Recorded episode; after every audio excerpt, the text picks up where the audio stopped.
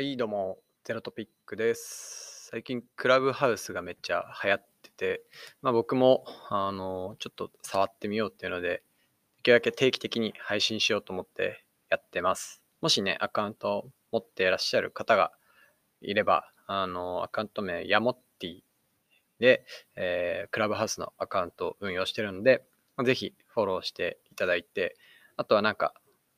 結構ゲリラ的に配信を朝とか夕方にやるように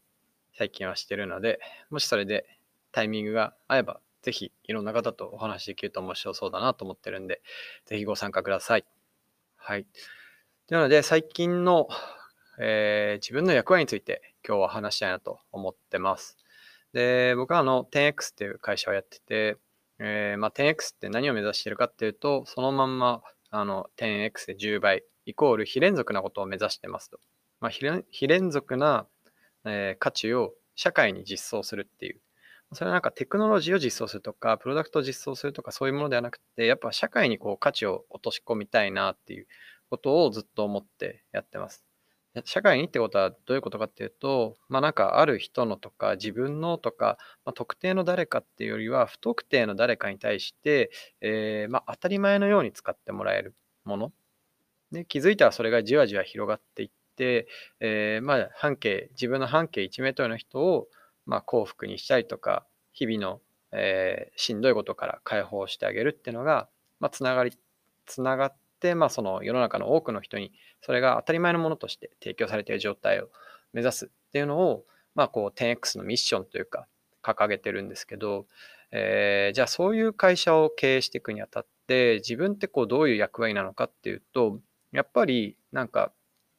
こうすでにあるものをうまくオペレーションするとかっていうことに自分のリソースを割いていたら、まあ、そういうね非連続っていう今ないものを世の中に実装するってことは、まあ、無理だと思ってるんですよね。っていう意味ではこう自分にはめた枷としてはこうやっぱ自分自身が最も非連続な役割をその会社というチームの中においても達成しなきゃいけないし、えーまあ、会社対ステークスホルダーとの関係値の中でも、まあ、非連続性を、えー提供できる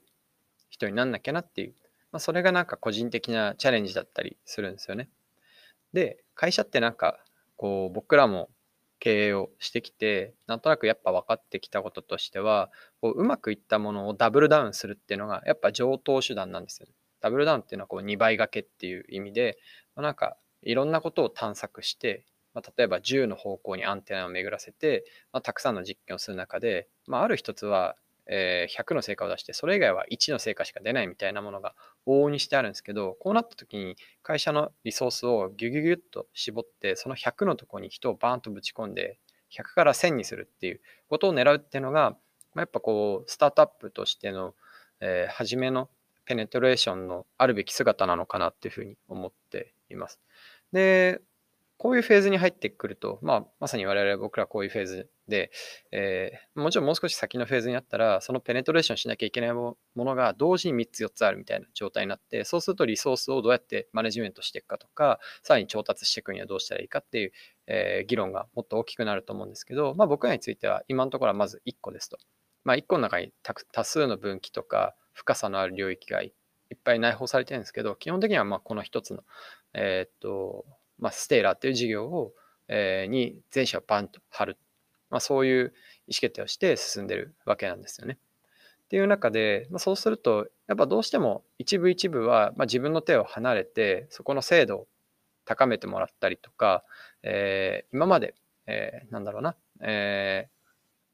成果を出すためにこう10本のピンがあって、それを倒すボーリングをしてるんだけど、え自分が基本的なオペレーティブなリソースとしてやるときは、なんか1本のピンしか倒せません。だけどその1本倒せば、とりあえずゲームは勝てるみたいな。そういうものにフォーカスするんですけど、まあ、少しずつ局面が広がっていくと、その10本のピン全部倒すってことができるようになってくるんで、まあ、そこでハイスコアを狙っていくっていうことを、まあ、やるようになるんですよね。で、それは、なんだろう、今までやらなかったことをやるっていう意味では、まあそうなんだけど、どちらかというと、もっと強い強度で球を投げるみたいなことに近くって、まあ、やってなかったことをやるっていうよりは、今までやってたことをより強い強度でやるってことに等しいですよね。そうすると結構連続性が高い仕事が多くなってきて、で、こういうことを、えー、フェーズまで来たら、やっぱりすぐに手放すっていうようにしていますと。で、まあ、まさにこう、いろんなことを手放しながらやってるんですけど、じゃあ何自分が今の役割としてできることがあるのかなっていうと、こうやっぱ次の非連続性をもたらすことだと思っていて、ね、立ち返ると。じゃあ、非連続性ってじゃあそもそも何やねんっていうのを考えたんですよね。そうすると、こう2つにまずはくっきり分解できるかなと思ってて、それは質的な非連続性と、あとは量的な非連続性っていう、まあ、質的と量的ねこの2つの非連続性にまずパキッと分けれますと。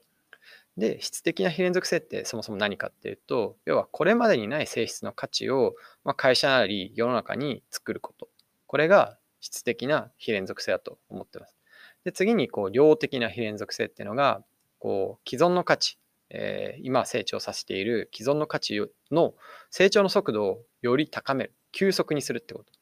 成長を急速にするっていう、これが量的な非連続性で、まあ、この2つに分けたときに、じゃあ自分はこのそれぞれでどういう役割を担うべきかって落とし込んでいくと、なんかうまく整理できそうだなっていうふうに思ったんですよね。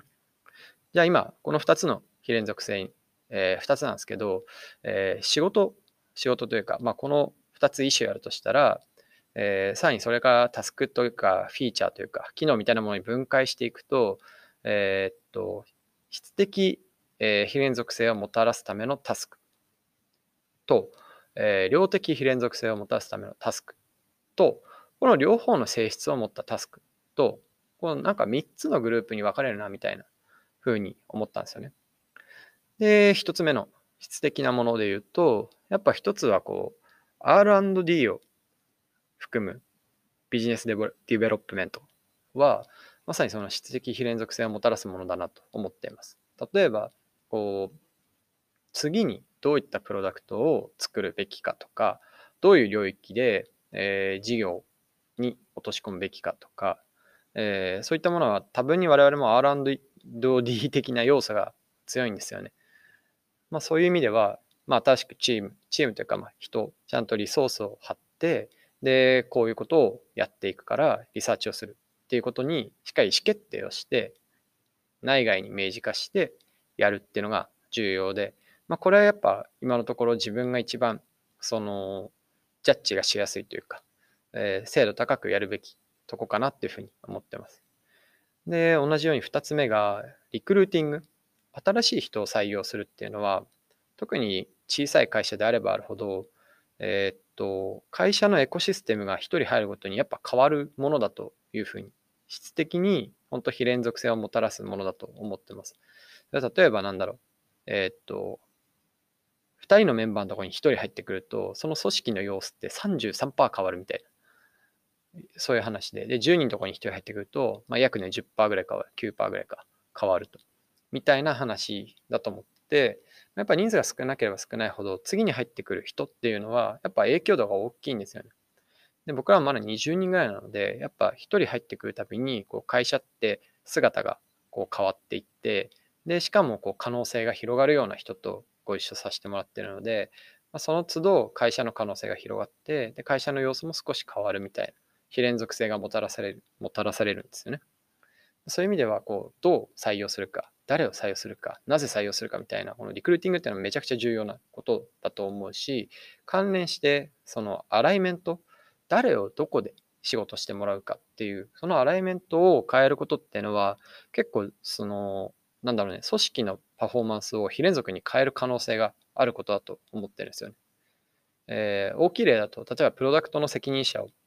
自分から石川さんに変えましたみたいなのって、やっぱこうガラッと変わるんですよね。そのスタイルもそうだし、得意なこともそうだし、得意なことが違うってことは、サポートしなきゃいけないことも変わるし、そうするとチームとのコミュニケーションが変わるし、みたいな形で、そのありようが全てガラッと変わって、すごい非連続性がもたらされるし、それによって事業のスループットが、なんだろう、今までとは違う方向に伸びやすいんですよね。それを結構発見したところがあって、